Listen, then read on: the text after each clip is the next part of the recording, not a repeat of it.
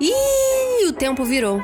A gente deveria viver num mundo em que as relações ecológicas pautam as relações econômicas e não Não adianta a gente se dizer feminista e ter práticas que possam violentar outras mulheres, outras espécies ou violentar a natureza. Então, Muitas quer... viroses emergentes, fruto só ligado a desmatamento mesmo. A Amazônia é uma biblioteca de Alexandria cujos livros nós estamos permitindo que se toque fogo. Sim. Pensar a ecologia é pensar as formas de relação, de produção, do comer, do nutrir. A revolução será divertida ou ela não será. Eu sou Giovana Nader e esse é o Tempo Virou. Episódios novos toda terça, sempre com a presença de convidados especiais. Oi, gente, como vocês estão? Olha, o episódio de hoje é para quem pensa que sustentabilidade é coisa de gente rica, nichado numa bolha.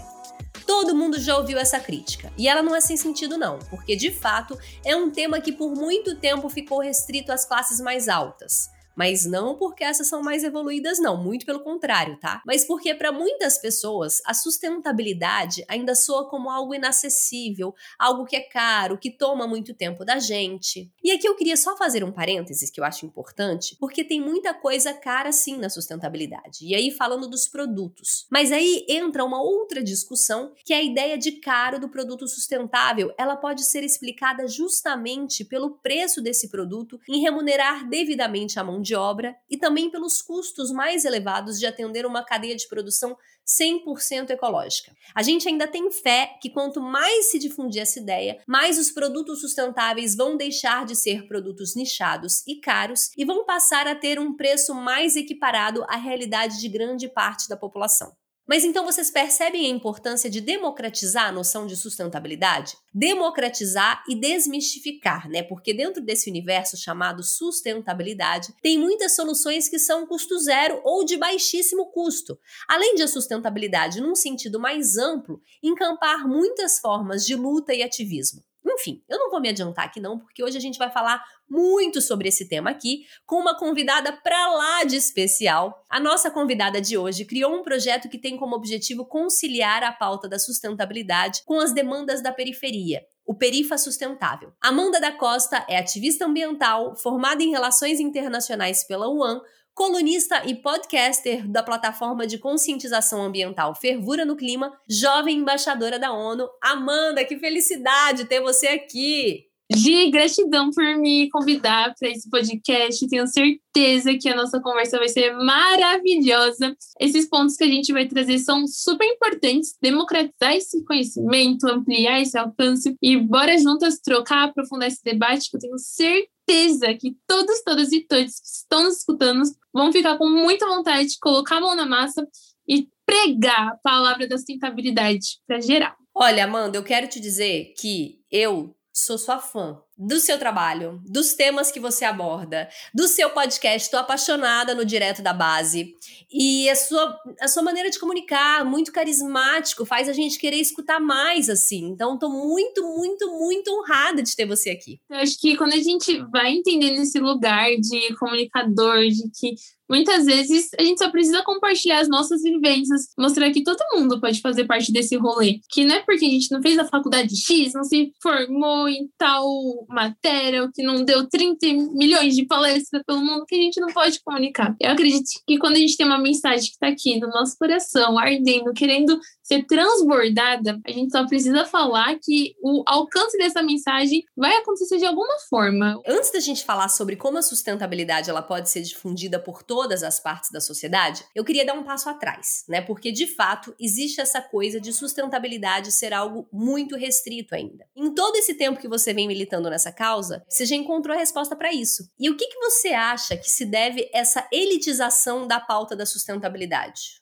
Eu tive a oportunidade de representar a juventude brasileira na COP23. A COP é a Conferência das Partes, então a ONU, a Organização das Nações Unidas, junto aos estados, junto à sociedade civil e junto às grandes empresas para entender quais ações a gente pode utilizar para combater a crise climática. E eu lembro de que, nossa, eu tava me sentindo super chique, tipo, ai meu Deus, eu aqui com 21 anos na ONU, na Alemanha, maravilhosa. Só que uma vez nesse espaço, eu comecei a ver algumas incongruências. Que tipo de incongruências? Eu via apenas um ator social, uma figura, que é aquela aí típico do homem branco, heterocigênero, cis, rico, velho.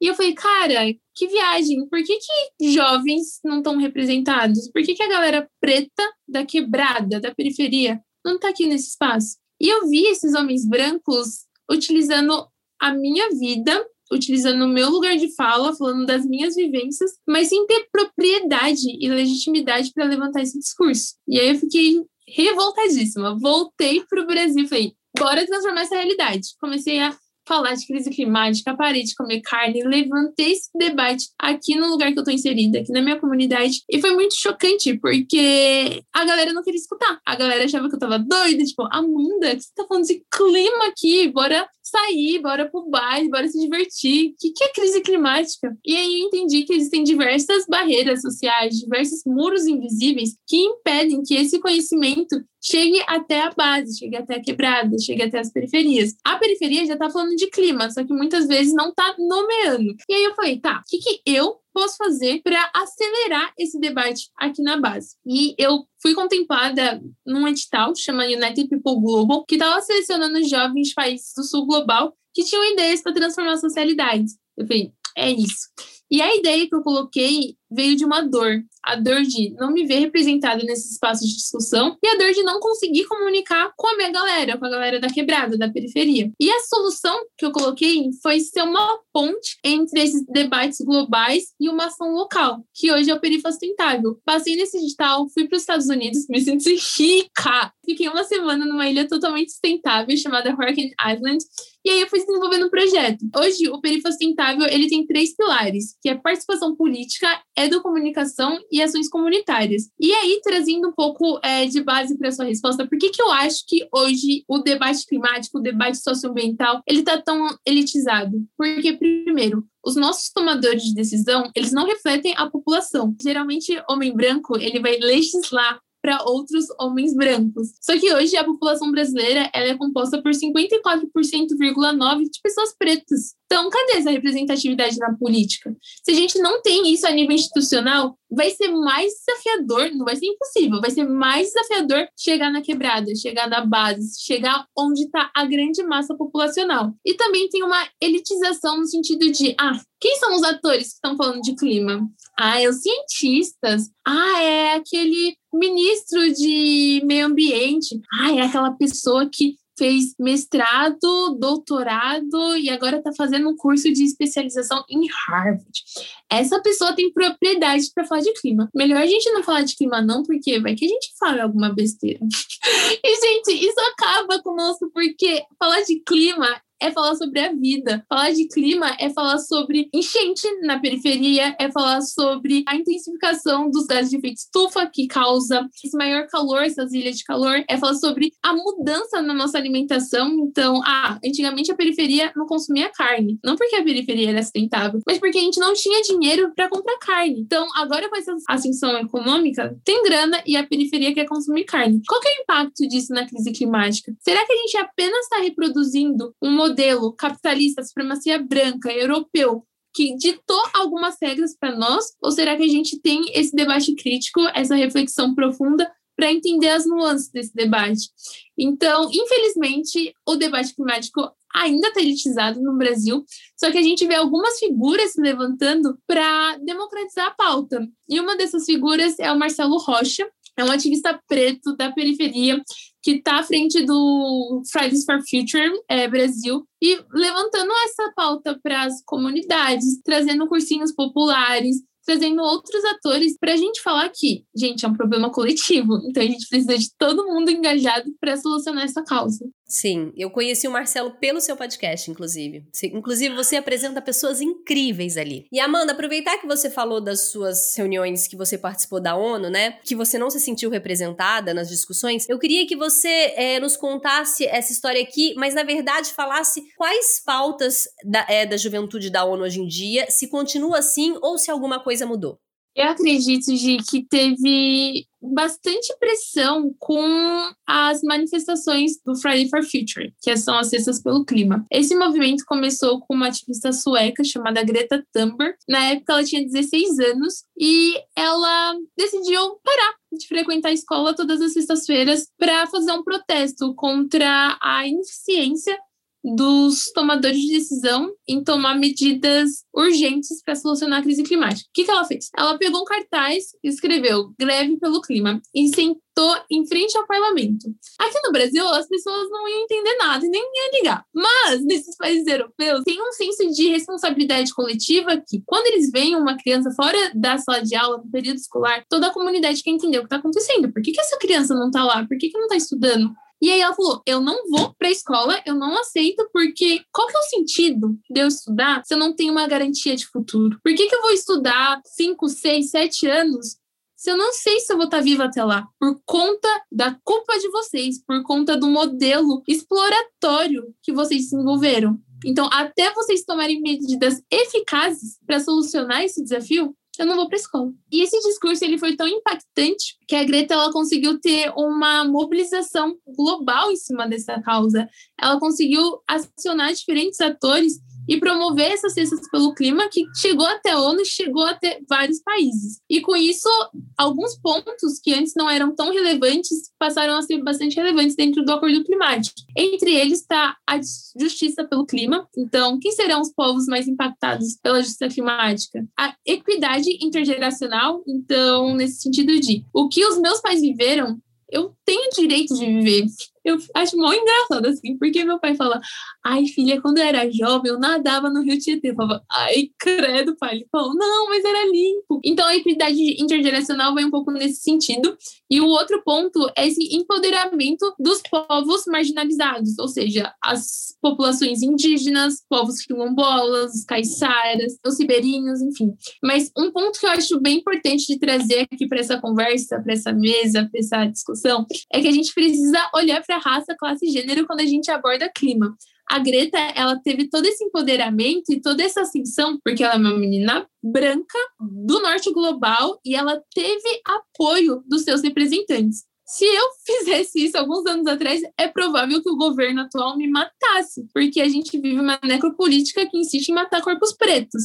Então, sempre que a gente estiver discutindo sobre clima, é bem importante pontuar essas questões, raça, classe e gênero, porque senão o discurso fica elitizado, o discurso fica embranquecido, o discurso fica resumido a uma parcela da população que tem tempo e energia para olhar para essas demandas. E aí foi pensando justamente né, em formas de democratizar essa ideia de sustentabilidade que você criou o projeto Perifa Sustentável, justamente com a ideia de promover a sustentabilidade na periferia. Você falou bem pouquinho, mas eu queria que você contasse pra gente como nasceu, como funciona esse projeto tão lindo hoje, quais são os pilares dele, como funcionam as ações do Perifa Sustentável hoje. Eu adoro falar do Perifa, então.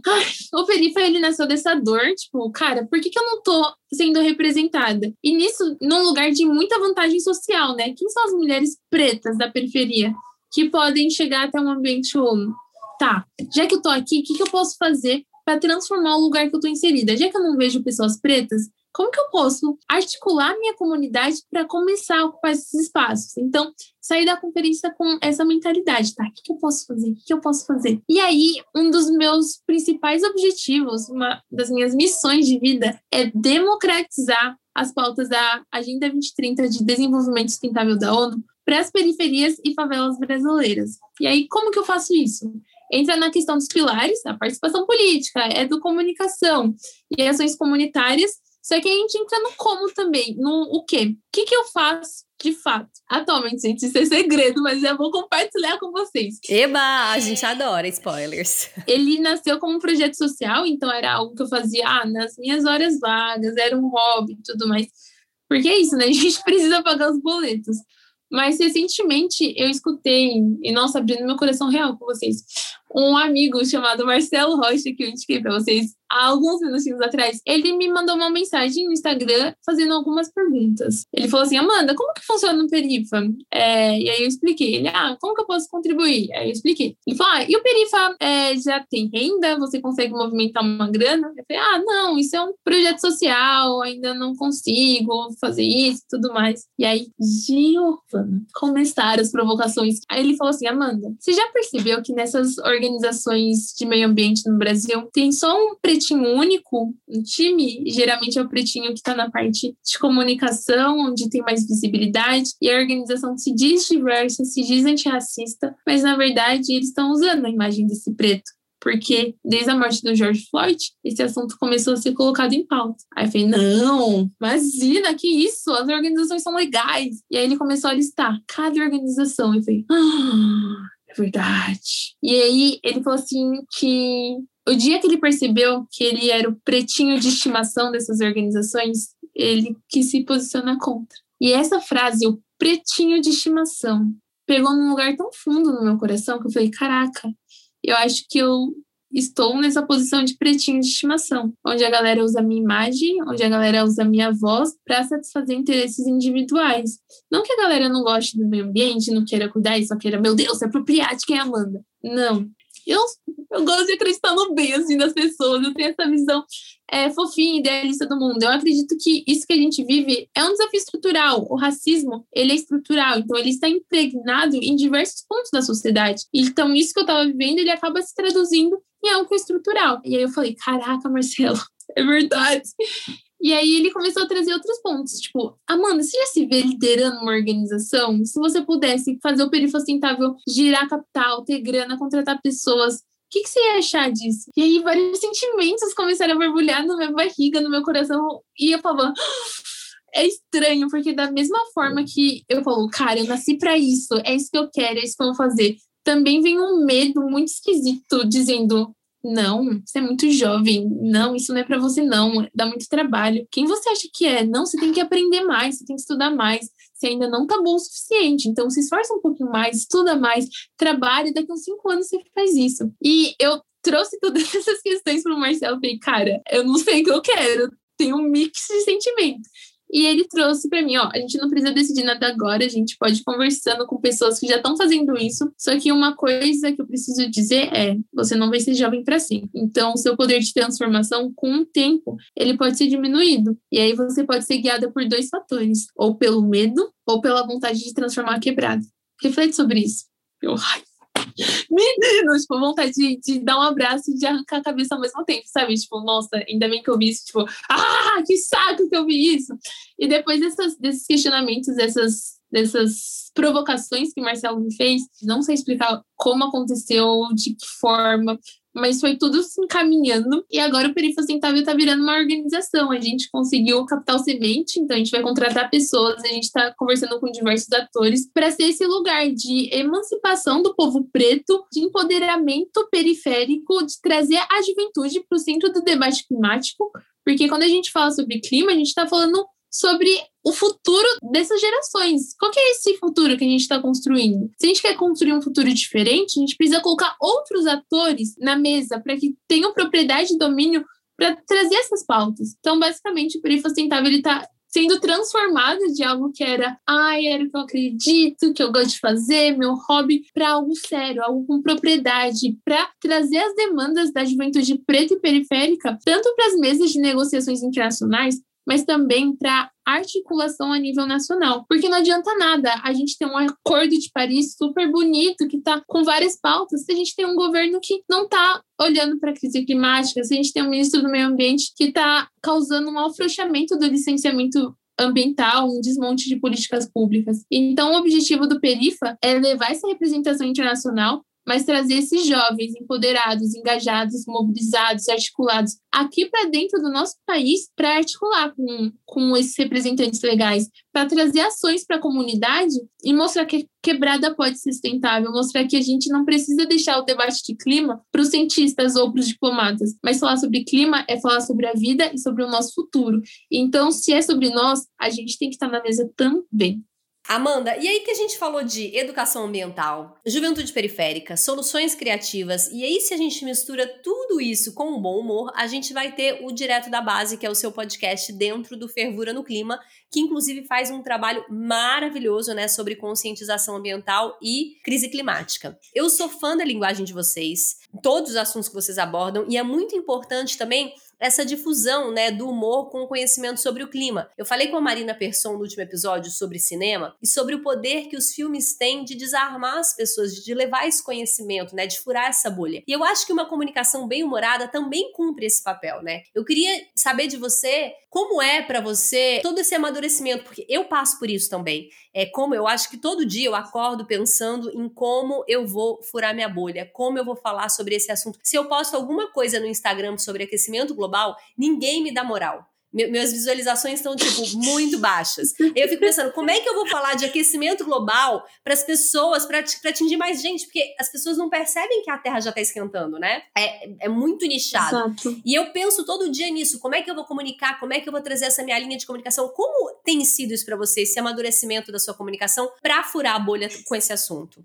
Eu acredito que tem dois caminhos que a gente pode utilizar. É, muito do que hoje acontece no Direto da Base tem a ver com a minha personalidade, então eu tenho esse comportamento mais alegre, mais entusiasmado, mas também encontrei dentro dessa plataforma uma maneira de trazer uma informação de qualidade, uma informação científica de forma assertiva, no sentido de a gente precisa passar uma mensagem. Nosso planeta está esquentando, se a gente não fizer nada, a gente vai ter sérias consequências. E dentro do grupo mais impactado, nós teremos as mulheres pretas, periféricas, indígenas, quilombolas, ribeirinhas. E por muitas vezes essas mulheres não são escutadas, sabe? Não são levadas a sério, ou são tuteladas ou são infantilizadas. Infants vem daquele sentido de aquele ser que não tem fala própria, que geralmente é falada pelos adultos.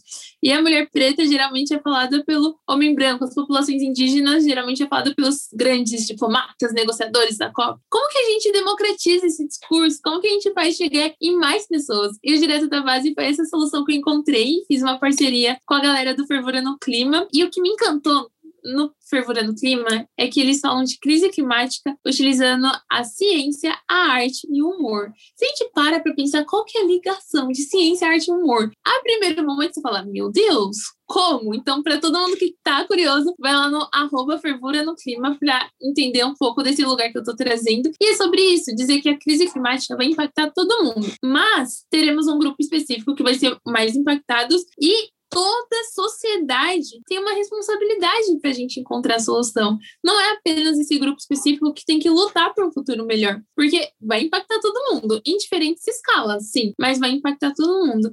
E aí eu jogo outra pergunta. Beleza, vai impactar todo mundo. Então, qual que é o nosso papel para combater a crise climática? E às vezes a galera que está escutando a gente fala, ai, Amanda, mas eu não entendo nada desse universo. Gente, tudo bem não entender. O que não tá tudo bem é continuar não entendendo. Então, a gente tem funções tanto individuais quanto coletivas, quanto políticas. A nível individual, é o que a gente pode fazer no nosso dia a dia. Então, ah, adotar a campanha Segunda Sem Carne, é, utilizar menos plástico, criar uma hortinha urbana na sua casa, uma hortinha que você planta seus chazinhos. Olha que beleza. Segundo nível é o coletivo, tá? Então, como que eu mobilizo a minha comunidade, como eu articulo com os atores que estão perto de mim para causar esse impacto positivo? Então, ah, se eu fazer um programa e visitar uma escola pública e aplicar uma formação, ou se eu mobilizar a galera da minha rua pra gente limpar a pracinha aqui. Cara, que legal, já tô trazendo um chamado pra ação. Só que também não é suficiente. A gente precisa olhar para as políticas públicas. O nosso Brasil, ele não vai ser transformado apenas com pessoas maravilhosas, engajadas como vocês e como eu aqui, lutando pelo futuro do nosso planeta. Infelizmente, a gente não vai conseguir transformar nosso Brasil. A gente vai conseguir trazer maior consciência, mas para que a gente consiga, de fato, implementar a agenda de sustentabilidade da ONU, combater a crise climática, falar de aquecimento global a um grande nível, um nível sistêmico, a gente precisa do poder público, a gente precisa de políticas públicas, a gente precisa de representantes legais que estejam comprometidos com a causa do nosso planeta. E a forma que eu encontrei para, enfim, é, trazer toda essa, essa agenda para as pessoas, trazer toda essa pauta, todo esse debate, foi através do podcast, entendendo que enquanto mulher preta, periférica, jovem, eu posso utilizar esse lugar, o meu lugar de fala, para trazer uma informação de qualidade com propriedade, com domínio e com leveza, com diversão, com um sorriso no rosto, porque, enfim, sou jovem e quero viver, gente. Nosso mundo tá horroroso, tá horroroso. Mas eu acredito que quando a gente se engaja, a gente pode transformar de verdade. Olha, palmas. Estão escutando minhas palmas? Arrasadora, como você mesmo diz. Eu, foi um, uma inspiração que eu peguei de você. É, você falou do fervura no clima, né? Que tem o negócio da arte, do humor.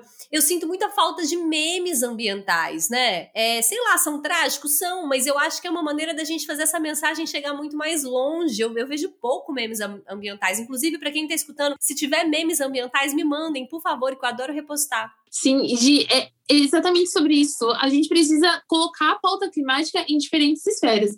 Eu estou organizando, junto com o pessoal do Fridays for Future Brasil e o Extinction Rebellion, um evento que chama Climate Lives. Em outubro, o mundo inteiro vai parar, que logo logo revelo para vocês, para falar sobre crise climática com diversos artistas. Por quê? Porque a música é uma das principais formas da gente entrar na casa das pessoas, entrar na mente das pessoas. E os artistas, eles estão engajados com a causa climática, mas muitas vezes não têm essa abertura para comunicar com o público, porque não é diretamente o que eles falam.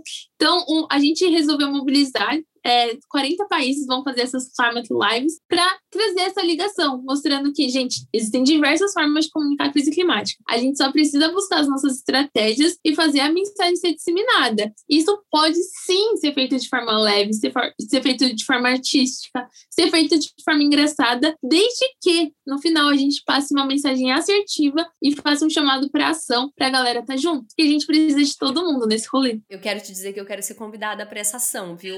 Que eu sou apaixonada no Fridays for Future e no Extinction Rebellion e nas performances que eles fazem lá fora, né? Europa, Extinction Rebellion faz cada performance na frente de marcas escravagistas, com, enfim, todo mundo deitado no chão. Eu fico pensando se a gente fizesse isso no Brasil. Agora, Amanda, para fechar, eu queria te perguntar algo que eu vi num dos episódios do podcast, que você falou sobre carreiras climáticas. Inclusive, foi um termo que eu acho que não sei se foi você que fundou, mas eu só escutei esse termo com você e já adaptei no meu vocabulário. E assim, né, uma coisa é o ativismo, que é o voluntário e tal, mas existe também um leque muito grande de profissões e carreiras maneiras para se seguir dentro desse propósito, né? Até de forma a complementar o ativismo, de contribuir de alguma maneira para a urgência climática. Foi um pouco o que aconteceu com você, com Perifa Sustentável, comigo também com o projeto Gaveta, né? Talvez são desde profissões que são dentro do mercado de trabalho capitalista, já que a gente está vivendo dele, ou até você inventar profissões que talvez ainda não existam, ou eventos ou projetos que eles se tornem remunerados depois de um tempo. Fala um pouco pra gente sobre isso, porque eu suspeito que os nossos ouvintes também vão se interessar muito por essa ideia. Com certeza.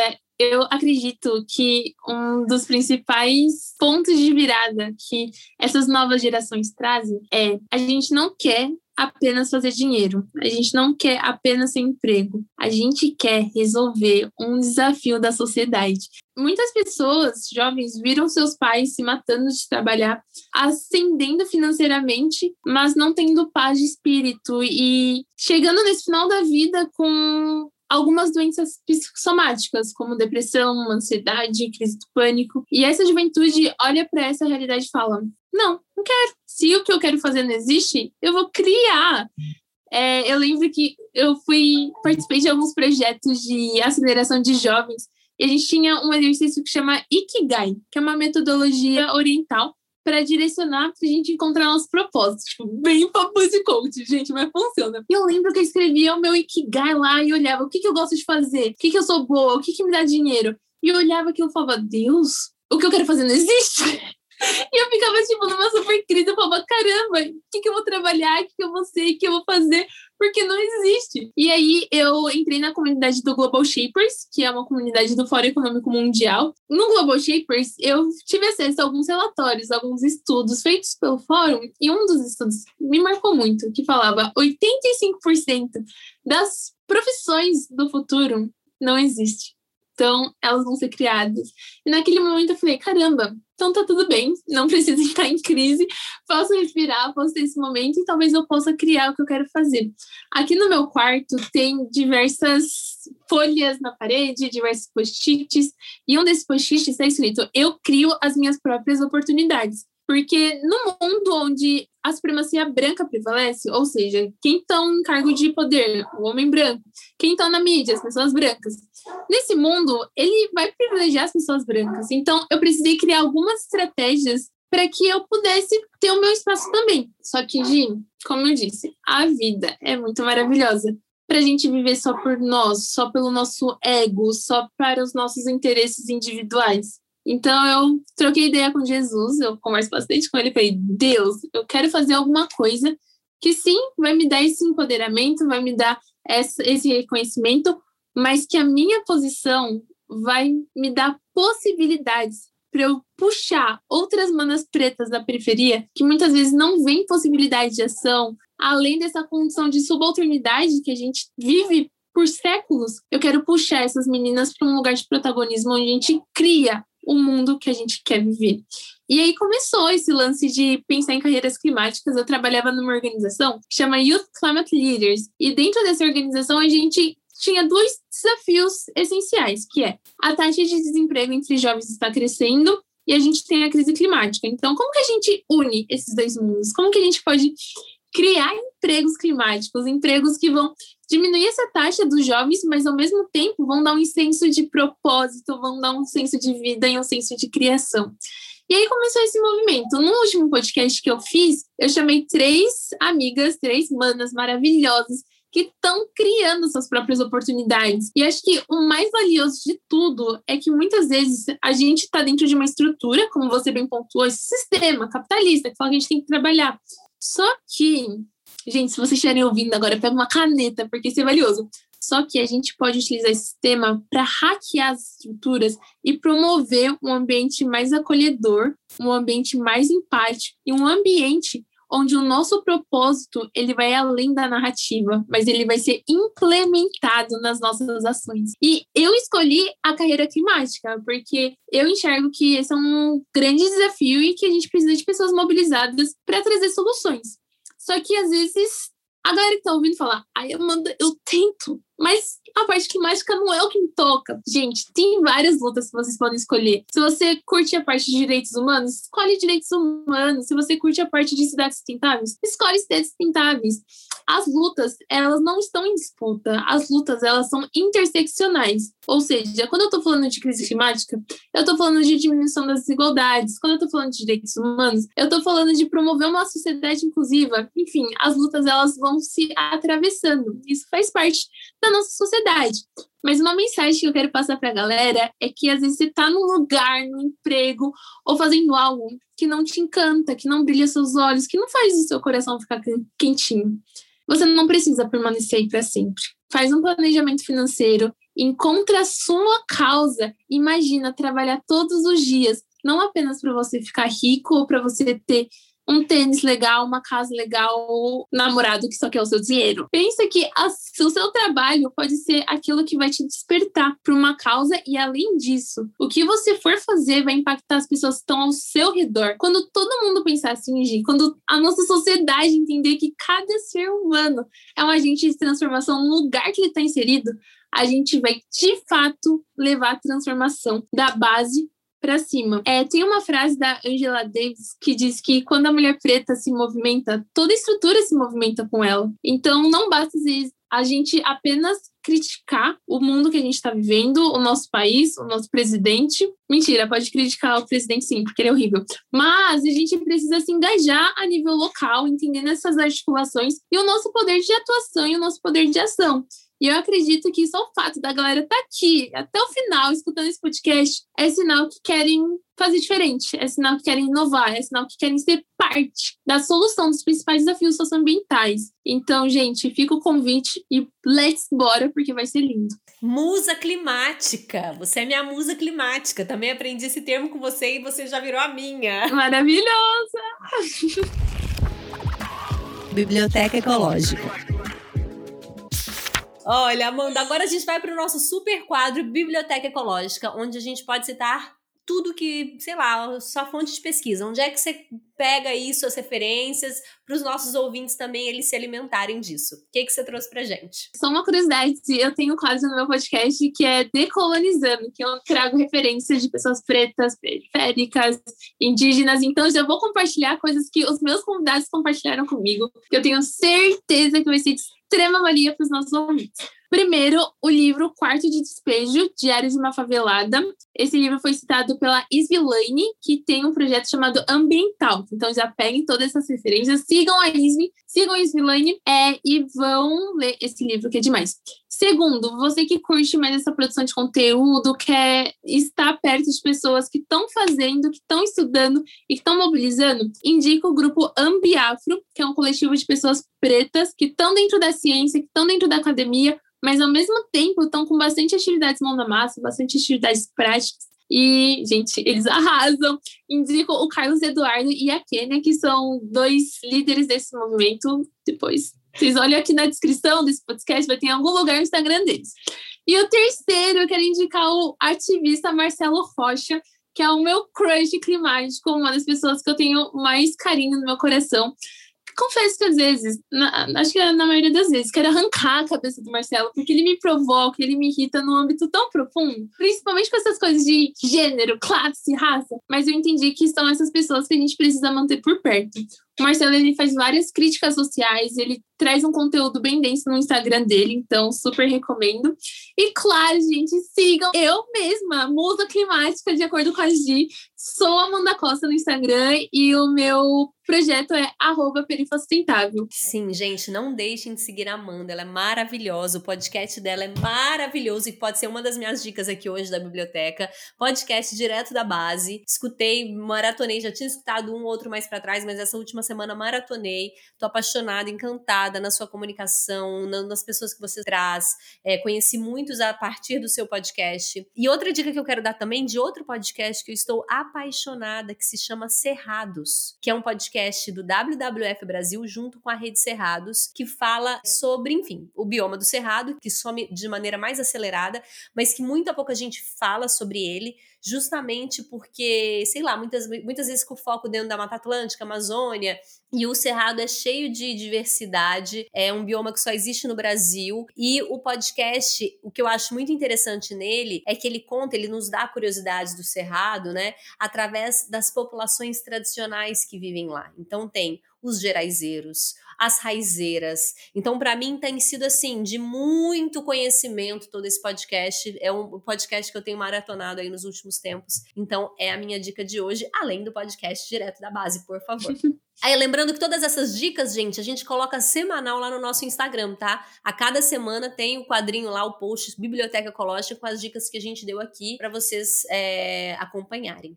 Amanda, querida, eu só tenho que te agradecer por todo esse tempo que você está aqui hoje, por essa fala, por essa sua voz potente que nos inspira tanto. Você tem total conhecimento da luz que você é, mas é uma delícia de escutar.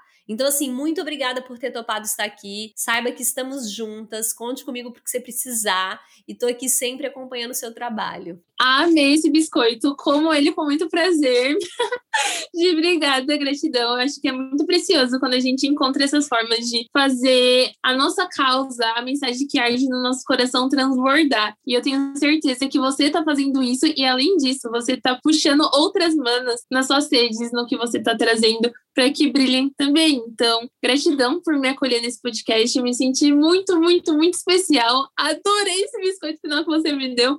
E conta comigo, de verdade, tamo junto. Gente, é isso. Mais um episódio no ar. Espero que vocês tenham gostado. Amanda que deu aula sobre como democratizar o ativismo sustentável, como reverberar mais, acessibilizar esse assunto. Espero que vocês tenham gostado. Compartilhem, sigam a Amanda. Sou Amanda Costa no Instagram. Compartilhe o conteúdo da Amanda ajude a gente a reverberar, furar nossa bolha cada vez mais nesse assunto. E semana que vem, tô de volta aqui no ouvidinho de vocês. Super beijo, até a próxima. Beijo, galera! Esse podcast é apresentado por mim, Giovana Nader, pesquisa e roteiro de Jordano Nader, edição Vitor Bernardes, identidade visual de Teodora do Vivier e produção de conteúdo nas redes sociais Mariana Ferrara.